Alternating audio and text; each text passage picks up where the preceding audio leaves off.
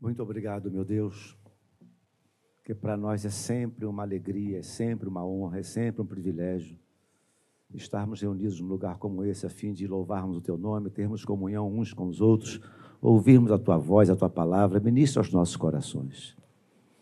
Meu Deus, o próprio texto sagrado ensina que se não houver profecia, o povo se corrompe. Não havendo profecia, o povo se corrompe. E não há profecia maior que a tua palavra. Ministra profeticamente aos nossos corações. Te oramos em nome de Jesus e o povo de Deus disse: Amém. Amém. Há dois domingos atrás, quem, talvez a maioria aqui se recorde, de que nós pedimos que nós lêssemos o livro de Atos dos Apóstolos. Vocês lembram disso? Não, não precisa dizer quem leu, quem, quem leu e quem não leu. E nós falamos que se você ler se você ler quatro capítulos do livro de Atos dos Apóstolos por dia, por dia, em sete dias você vai ler o, o, o, o livro todo, porque o livro tem 28 capítulos. Não é isso? 7, 7, 14, 14, 28, isso mesmo. Então, lendo quatro capítulos por dia, o que, que, que leva? 20 minutos, 25 minutos, 15 minutos, dependendo da leitura. Então, espero que vocês continuem lendo um pouco mais o livro de Atos dos Apóstolos. Eu tinha uma intenção de pregar de Atos capítulo 1 a Atos capítulo 28, mas vai ficar só na intenção, porque o tempo, o tempo passou. Mas o que, é que eu pensei então? Falar três reflexões, compartilhar com vocês três reflexões. O meu tempo não hoje, lógico, até o final do ano, três reflexões no livro de Atos dos Apóstolos. Uma no início, uma no meio e uma no final do livro de Atos dos Apóstolos. Vou pedir a você agora para fechar sua Bíblia.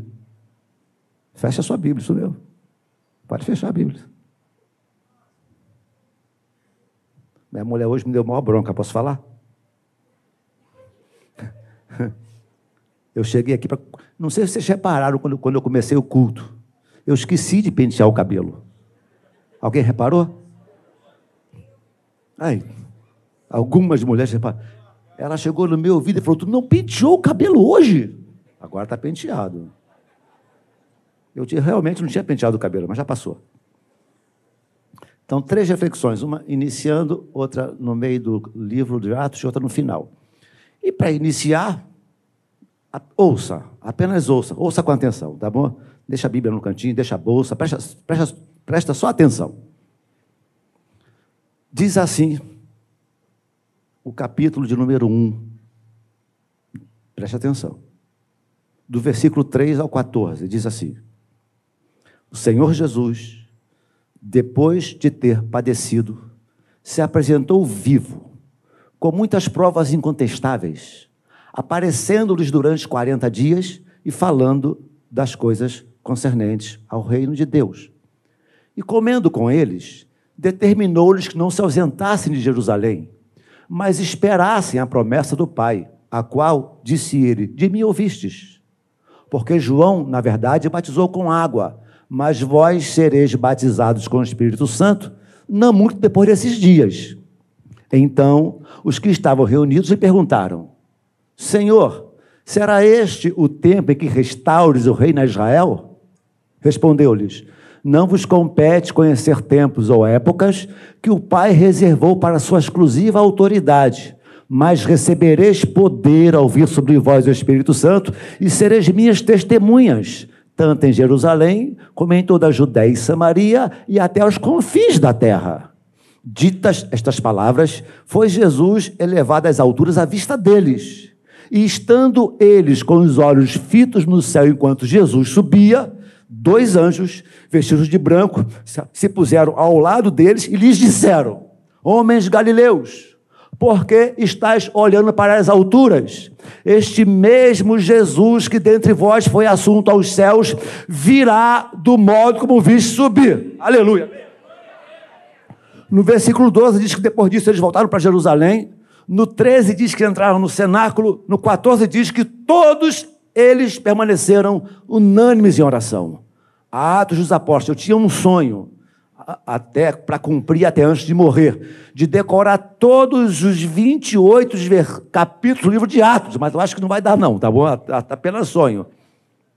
Mas o capítulo 1 é esse. Já tem alguns capítulos gravados, 6, o 7, o 9, o 10. Mas para nossa reflexão hoje é apenas o capítulo de número 1 de Atos dos Apóstolos, que é uma de minhas paixões esse, esse livro de Atos dos Apóstolos, que seria bom que nós, como igreja, prestássemos um pouco mais atenção nesse, nesse, nesse livro chamado Atos dos Apóstolos, e principalmente em Atos dos Apóstolos, capítulo de, de número 1. As verdades contidas nesse capítulo são impressionantes. Eu, eu, eu, eu acredito que a, o, a base da igreja, a base para não apenas o surgimento da igreja, mas a base para a continuidade da igreja, ela, segundo o meu entendimento, ninguém me disse isso, não li isso em lugar nenhum, mas segundo o meu entendimento, está exatamente em Atos dos Apóstolos, capítulo número 1. Por quê? Quantos e quantos líderes políticos e até religiosos já não tentaram parar a igreja? Eu poderia citar aqui pelo menos uns 10 a 15 líderes de, de, de, de envergadura mundial, em alguns casos, tentando parar a igreja. Como nós cantamos aqui, haja o que houver, a que tempo for, façam o que bem entender, digam o que quiserem, mas a igreja jamais será detida, a igreja jamais será parada, a igreja jamais será aprisionada, dentre outras coisas, por quê? Porque o nosso Senhor está vivo. Dizem comigo, vivo! Jesus está vivo! Aleluia! Senhor Jesus, depois de ter padecido, se apresentou vivo. Esta é a maior verdade cuja igreja está fundamentada. É que o nosso Senhor não é um Senhor morto. Nós não temos o culto do Senhor morto. Nós não temos a missa do Senhor morto. Nós temos um culto do Deus vivo. Aleluia! Ele está vivo. Por isso ele cuida da igreja, por isso ele fortalece a igreja, por isso ele perdoa os meus pecados, por isso ele perdoa os seus pecados, por isso ele me abraça, enxuga as minhas lágrimas e me anima. Eu não preciso limpá-lo, muito pelo contrário, ele cuida da minha vida em nome de Jesus. Amém, irmãos? Ele cuida de nós. Ele, o Senhor Jesus, depois de ter padecido, se apresentou vivo. Vivo eu sempre, eu já contei aqui, não, não custa repetir, eu sempre me lembro de uma experiência que eu tive ainda lá no, no nascedouro dessa igreja. Não tínhamos ainda esse templo maravilhoso aqui. Era na José de Avarenga 379, primeiro andar. O baú era embaixo, a felicidade era em cima. Estava no ar livre pregando o evangelho e um de meus amigos passou a distância, me viu e ficou atrás do poste me olhando pregar. Um de meus amigos da época de bola de gude. Ele ficou atrás do poste, me, me vendo e ouvindo pregar. Eu não estou sabendo de nada. Depois que terminou a reunião, ele me seguiu, veio atrás de mim e falou assim para mim. Ele me chamou pelo apelido. Lógico que eu não vou dizer a vocês o meu apelido da época. Não, de jeito nenhum. Ele me chamou pelo apelido, só quem me conhecia sabia aquele meu apelido. Ele me chamou pelo meu apelido. E quando eu olhei, era esse meu amigo. E ele, com os olhos marejados, em lágrimas, me perguntou: o que é que eu faço para falar do meu líder como você fala do teu líder? Eu, eu fiquei assim, a, a, princípio, meio sem entender. Eu disse, mas tô, o que, é que você quer dizer com isso? É que eu também tenho um líder. O teu líder não é Jesus Cristo, você não está falando dele? Eu tenho um líder também, mas eu não consigo falar do meu líder como você fala do teu líder. Irmãos, ninguém consegue falar do seu líder como nós falamos do nosso líder. Sabe por quê? Ele está do nosso lado. E ele disse o nome do líder dele, que eu não vou repetir, por uma questão de ética também. Uma questão de ética também. E ele falou: meu líder é fulano de tal. Ele disse: Olha, filho, você não consegue porque ele está morto, tem túmulo, tem, tem o nome dele na lápide. Tem o nome do teu líder, está na lápide, ele morreu, ele virou, ele virou cadáver, ele virou poeira, virou ossos secos. Mas o meu líder, ele ressuscitou ao terceiro dia. Tente visitar o túmulo de Jesus Cristo. Eu tive essa alegria, esse privilégio, essa honra, essa satisfação. Quando você entra no túmulo, fecha a porta no lado de dentro está escrito em inglês: Ele não está mais aqui, ele ressuscitou. O Senhor Jesus, depois de ter padecido, se apresentou vivo. A igreja não vai parar soberanamente, porque Ele está vivo. Podemos aplaudir a Deus, aplauda com as mãos e glorifique com os lábios. Se apresentou vivo. Paulo pregava a Jesus durante, durante pelo menos três, três séculos, 300, 300 a 400 anos depois do, Jesus Cristo ter saído do, do, túmulo, a igreja só pregava esta mensagem. A pregação de Paulo era Jesus e a ressurreição. 300 e 400 anos. A mensagem foi sempre a mesma. Paulo dizia: Eu prego a Cristo e a ressurreição. E os apóstolos e discípulos saíram pregando Cristo e a ressurreição. E a nossa maior mensagem precisa ser Cristo e a ressurreição. Pode dar um glória a Deus por isso? Cristo é a ressurreição, Cristo é a ressurreição, Cristo é a ressurreição.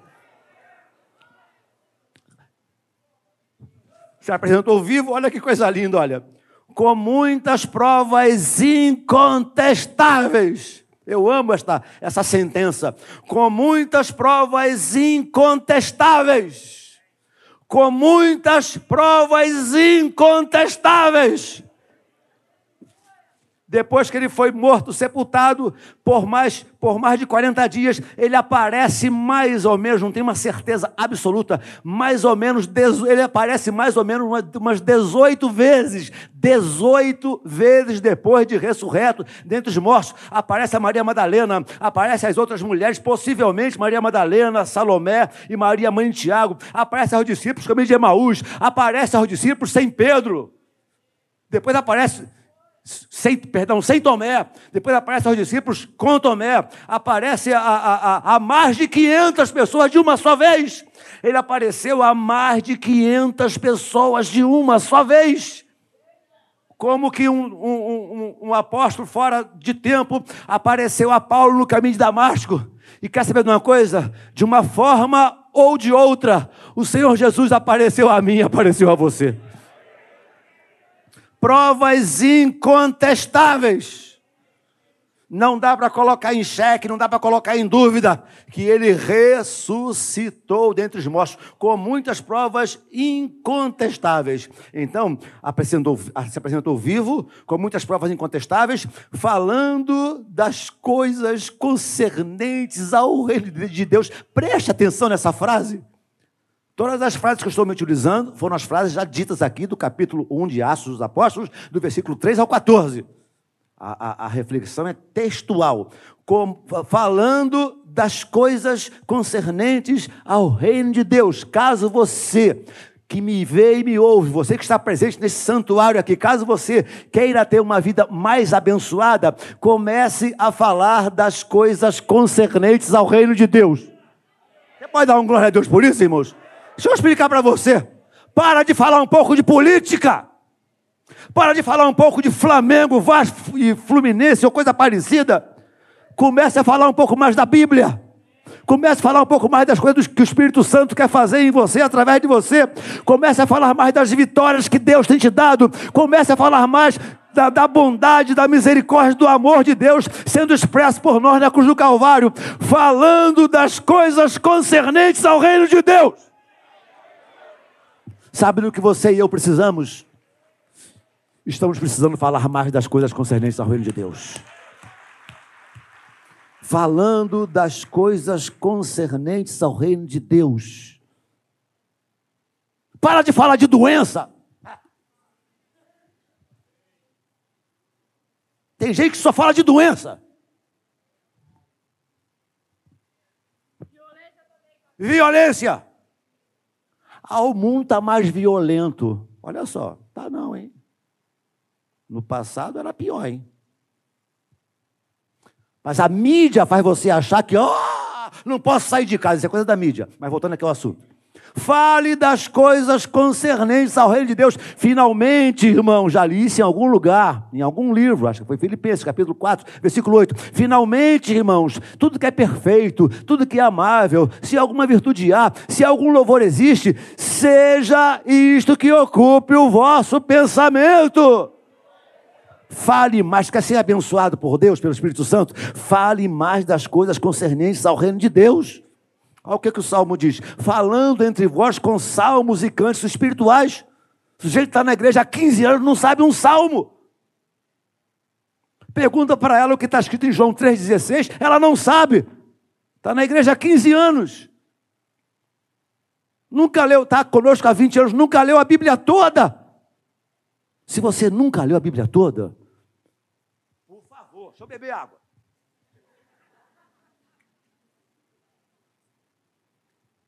Está conosco há um ano, tudo bem. Começa a se esmerar para ler a Bíblia toda.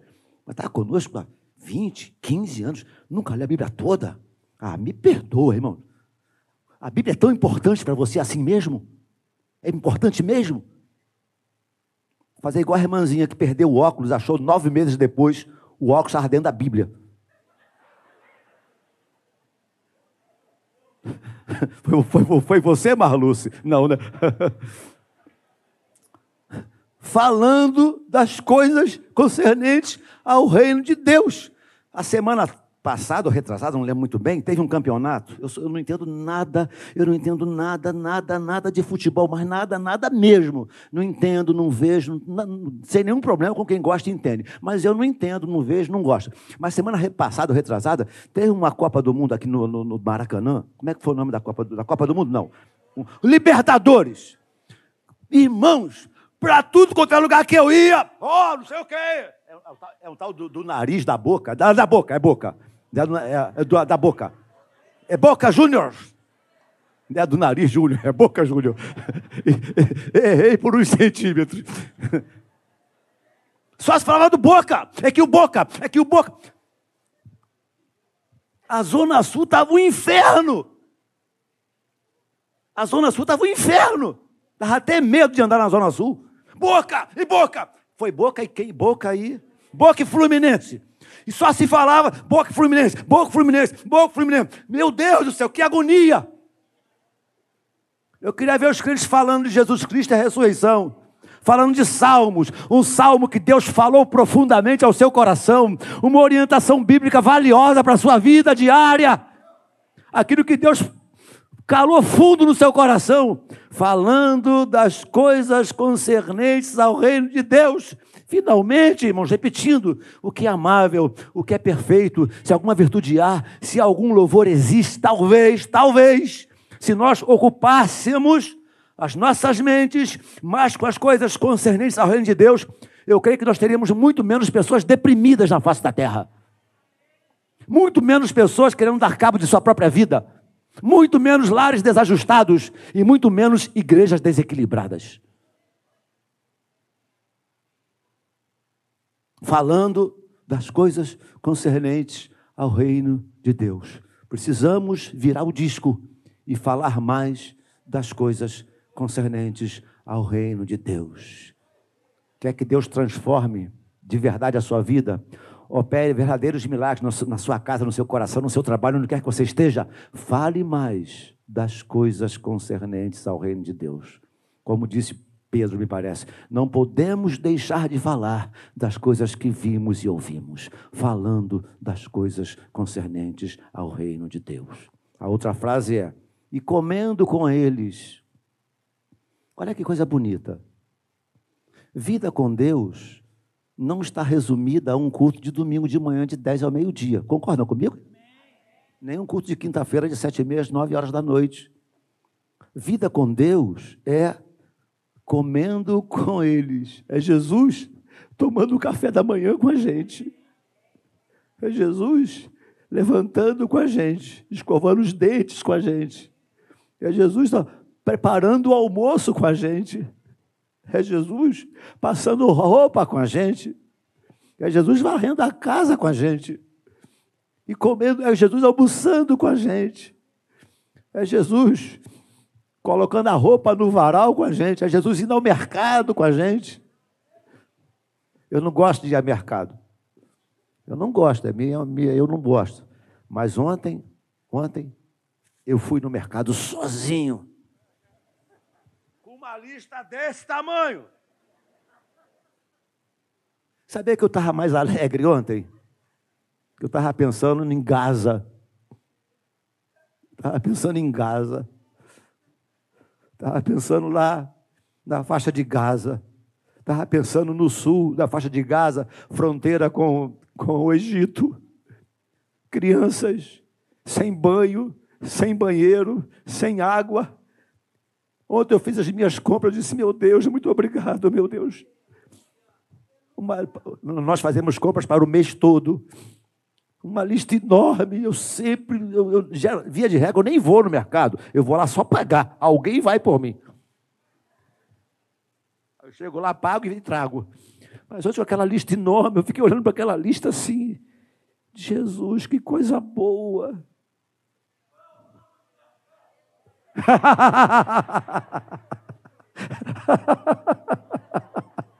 O Marcos perguntou qual o nome do mercado. Foi isso que tu perguntou, Marcos?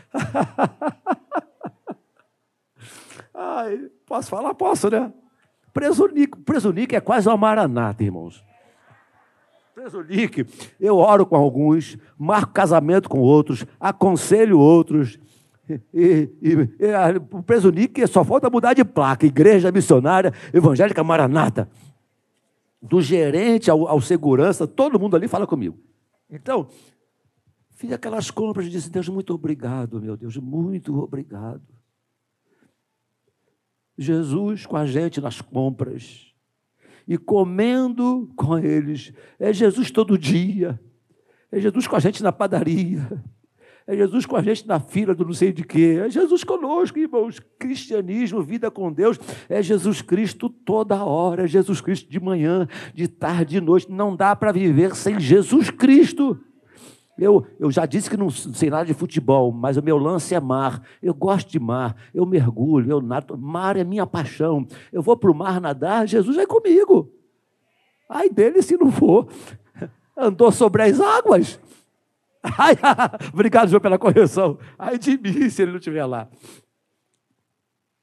Faça o que você quiser, desde que o Senhor Jesus esteja com você. E comendo com eles, ou seja, vida com Deus é coisa do dia a dia, do aqui e agora, do, do, do, desse momento, do nesse minuto.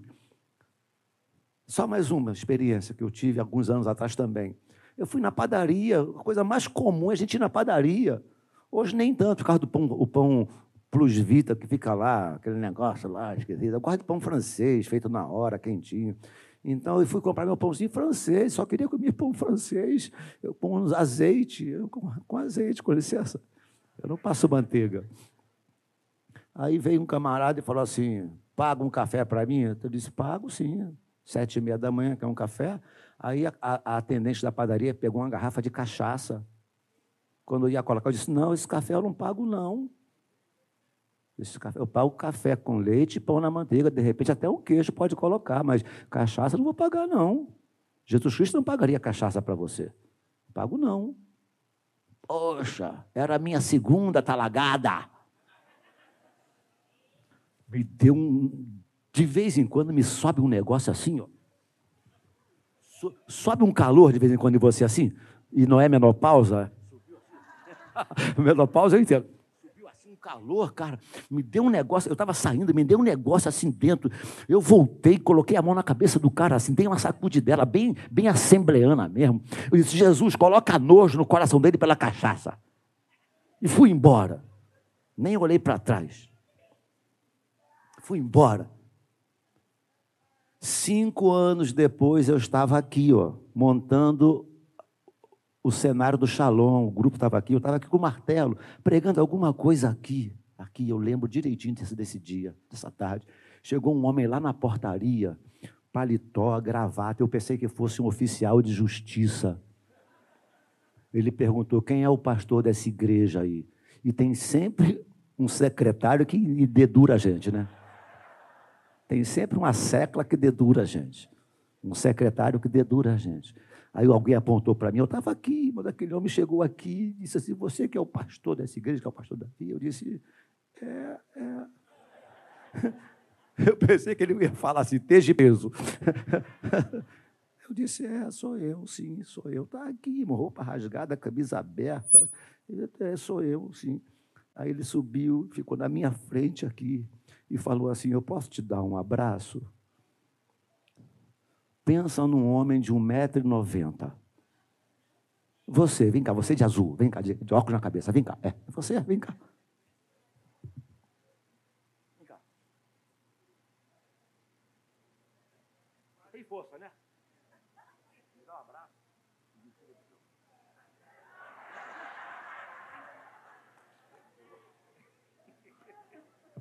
assim que aconteceu. O cara me deu um abraço, eu não consigo te abraçar e te tirar do chão. Mas ele me deu um abraço e me tirou do chão. Aí ele me sacudiu e falou assim, ó. Me sacode. Fala assim, lembra de mim? Fala de novo. Lembra de mim? O homem falou assim, lembra de mim? Eu disse, não lembro não, mas nunca mais vou esquecer. Lembra de mim? Eu disse, não, mas nunca mais vou esquecer de você. Tanto que anos passados, estou aqui contando isso para você.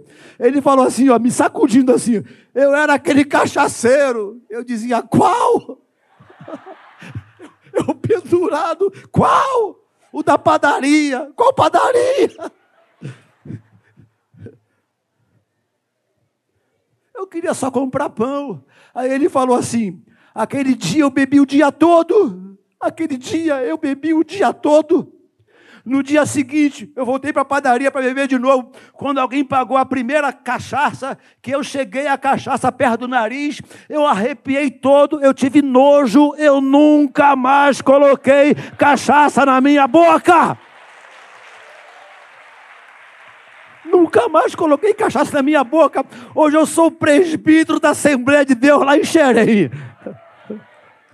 Eu só estava na padaria para comprar pão. E comendo com eles, Jesus Cristo, que é o seu dia todo, sua hora toda, seus segundos todos.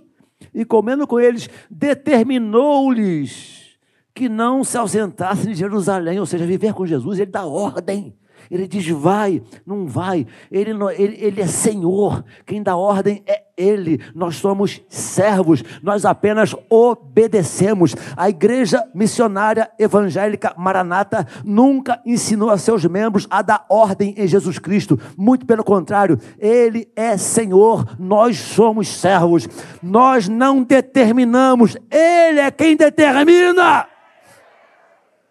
Determinou-lhes ele dá ordem, ele proíbe, ele diz faz, ele diz não faz, ele diz vai, não vai, vem, não vem, fala isso, não fala, ele dá ordens. Determinou-lhes que não se ausentassem de Jerusalém, mas esperassem a promessa do Pai. Ou seja, ele disse assim: olha, olha que ele diz, o que eu entendo, ele está dizendo, esperasse a promessa do Pai. Ele diz assim: olha, cria uma expectativa no seu coração.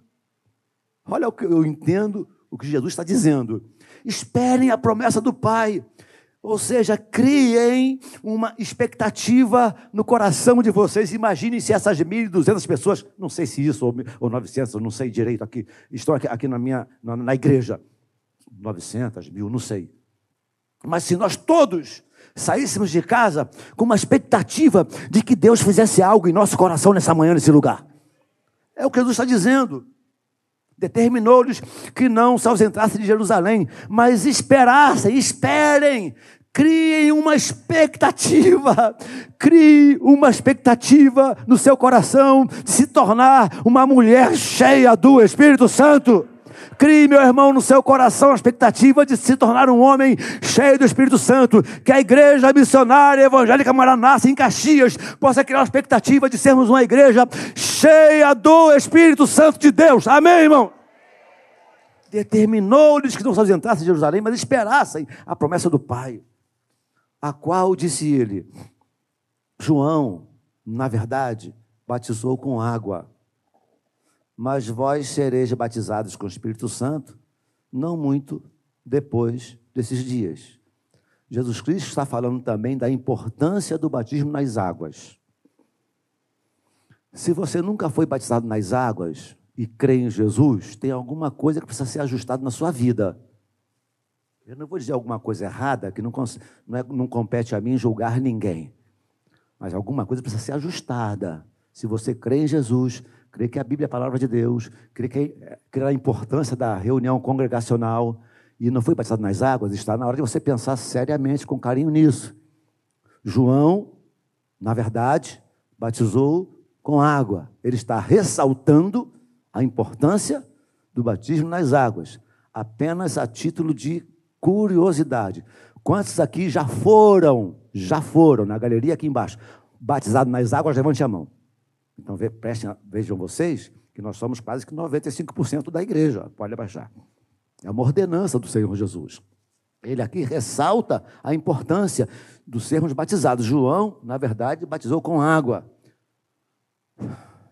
Ele não apenas ressalta a importância do batismo nas águas, mas dá ênfase. João, na verdade, batizou com água, mas vós sereis batizados com o Espírito Santo, não muito depois desses dias.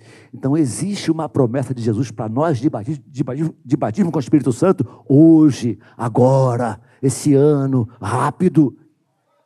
João, na verdade, batizou com água, mas vós sereis batizados com o Espírito Santo não muito depois desses dias.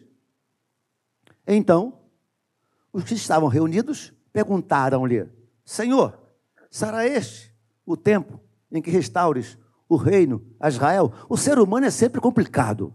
O ser humano é sempre complicado. Jesus Cristo está falando de duas coisas altamente espirituais. Preste atenção. Ele está falando de batismo nas águas e batismo com o Espírito Santo. João, na verdade, batizou com água, mas vós sereis batizados com o Espírito Santo não muito depois desses dias. A pergunta deveria ser: Senhor, Posso ser batizado em águas agora? Senhor, posso ser batizado com o Espírito Santo agora?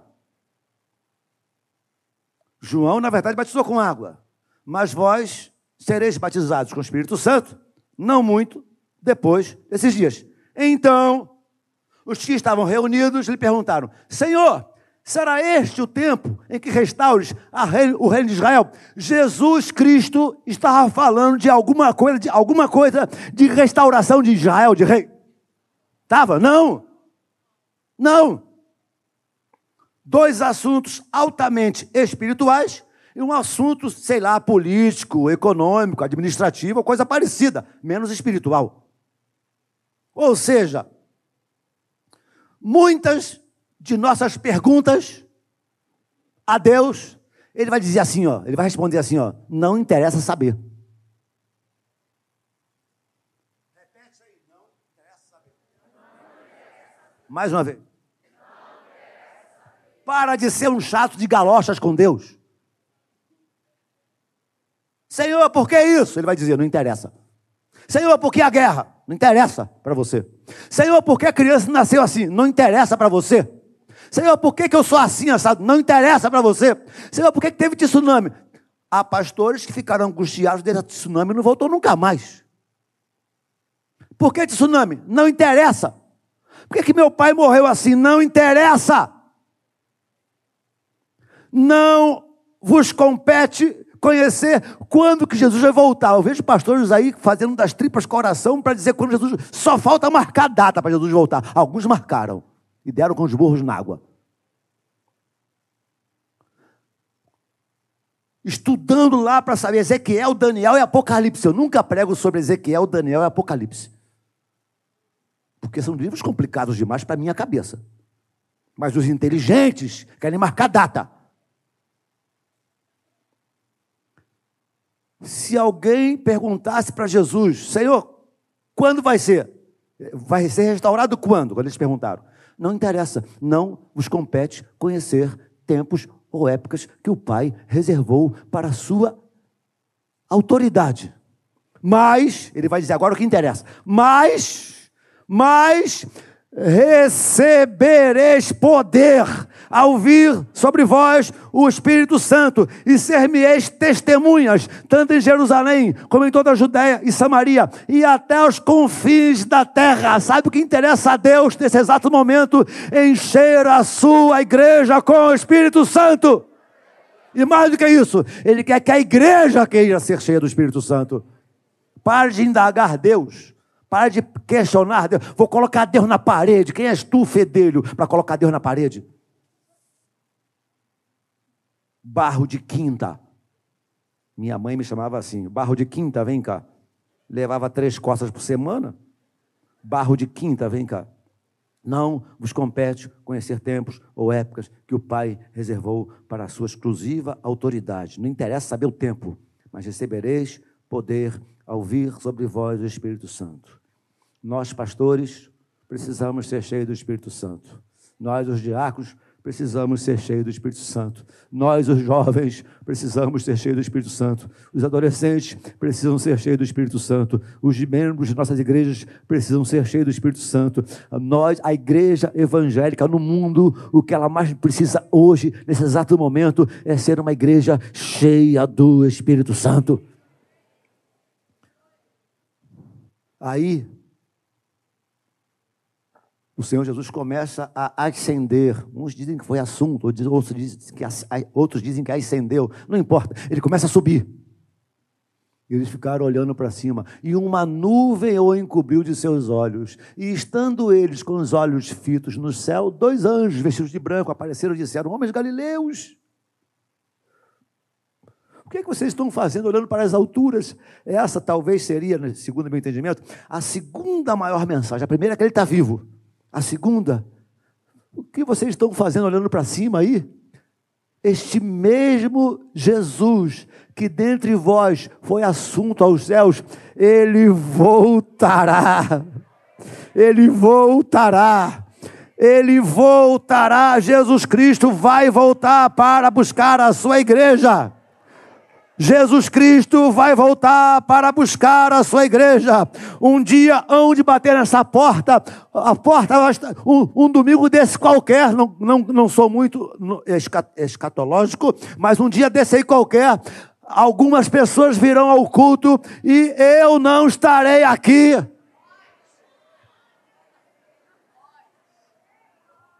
Espero que você não esteja também a Assembleia de Deus, pastor Libório não estará. Algumas igrejas, algumas pessoas vão bater na porta e simplesmente não vai encontrar a maioria dos crentes, porque um dia Jesus Cristo voltará para buscar a sua igreja.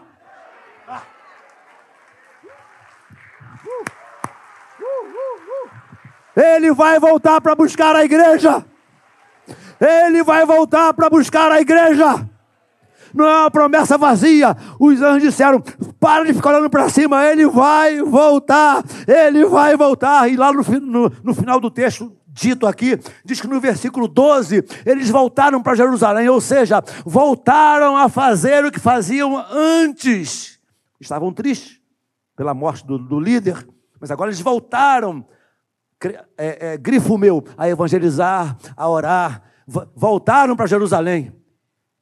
Verso 13 diz que entraram no cenáculo, valorização da oração, e todos eles permaneceram unânimes em oração. Eu creio que Atos dos Apóstolos, capítulo de número 1, é chave mestra para a estruturação da igreja, para a base da igreja, e, e diria eu também que é, são os fundamentos, são os fundamentos para o acontecimento de Atos, capítulo de número 2. O que está em Atos, capítulo de número 1, um, não é sem noção, não foi uma coisa alhures, que, sem, sem, sem, sem, sentido. Atos, capítulo capítulo de número 2 vai começar a acontecer com uma efervescência maior se nós atentarmos mais aos detalhes de Atos, capítulo de número 1. Um. Porque o que está em Atos, capítulo 2, é de suma importância para a igreja. Eu, eu, eu não vou cansar de dizer isso alto e bom som. Eu não vou cansar. Quando eu estiver morto, eu espero ser velado aqui. Já bolei meu sepultamento. Quero ser velado aqui. Minha preferência, três dias de velório. É, para você trazer 10 quilos de alimentos não perecíveis.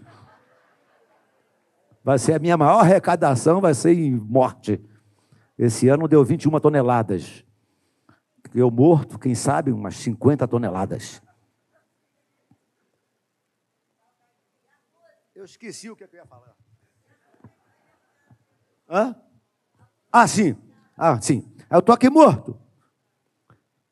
Espero que você chegue perto de mim e fale assim: ao cumprir-se o dia de Pentecoste, estavam todos reunidos no mesmo lugar. Quando olhar para mim no caixão, lembre-se: ao cumprir-se o dia de Pentecostes, estavam todos reunidos no mesmo lugar. De repente, de, dá um glória a Deus aí, irmãos, de repente, de repente, de repente veio do céu um som como de um vento impetuoso e encheu toda a igreja, e encheu toda a casa, e encheu todo o cenáculo onde estavam sentados, e apareceram distribuídas entre eles línguas como de fogo, e pousou uma sobre cada um deles, e todos ficaram cheios do Espírito Santo e começaram a profetizar. Que Deus levante profetas no nosso meio e começaram a profetizar e a orar em línguas, segundo o Espírito lhes concedia que falassem. Ora, estavam habitando em Jerusalém judeus, homens piedosos, vindos de todas as nações debaixo dos céus. Quando, pois, os ouviram falar naquela língua, eles começaram a elucubrar, dizendo o seguinte: esses homens estão bêbados. Sendo esta a nona hora, ou seja, parece que nove ou dez horas da manhã, eles estão bêbados. Então se levantou Pedro com os onze e advertiu-os nesses termos: Povo de Jerusalém, esses homens não estão bêbados, como vinde pensando, sendo essa a terceira hora do dia. Mas o que ocorre é o que profetizou Joel, dizendo que nos últimos dias, nos últimos dias, você crê que estamos nos últimos dias? Nos últimos dias, últimos dias, diz o Senhor: derramarei do meu espírito sobre toda a carne. Vossos jovens profetizarão, vossos velhos sonharão, e até sobre os meus servos e minhas servas derramarei do meu espírito naquele dia, naqueles dias, e profetizarão. E todo aquele que invocar o nome do Senhor, geralmente Pentecoste é acompanhado com conversões, com salvação, com cura. E todo aquele que invocar o nome do Senhor será salvo as maiores colheitas da igreja no mundo foi nos momentos em que ela vivenciou o que nós chamamos de Pentecoste, igreja cheia do Espírito Santo. Irmãos, os dias são maus, os dias são ruins, nós precisamos buscar a Deus, sermos cheios do Espírito Santo. Do contrário, do contrário, o Evangelho será um rio que passou na nossa vida, igual diz o samba lá. Para que não vire um rio que vai passar, precisamos hoje neste dia, neste momento, nesta manhã, nesta hora, nos envolvermos, nos envolvermos mais com o livro de Atos dos Apóstolos e pedirmos a Deus que sejamos cheios do Espírito Santo. Amém, querido?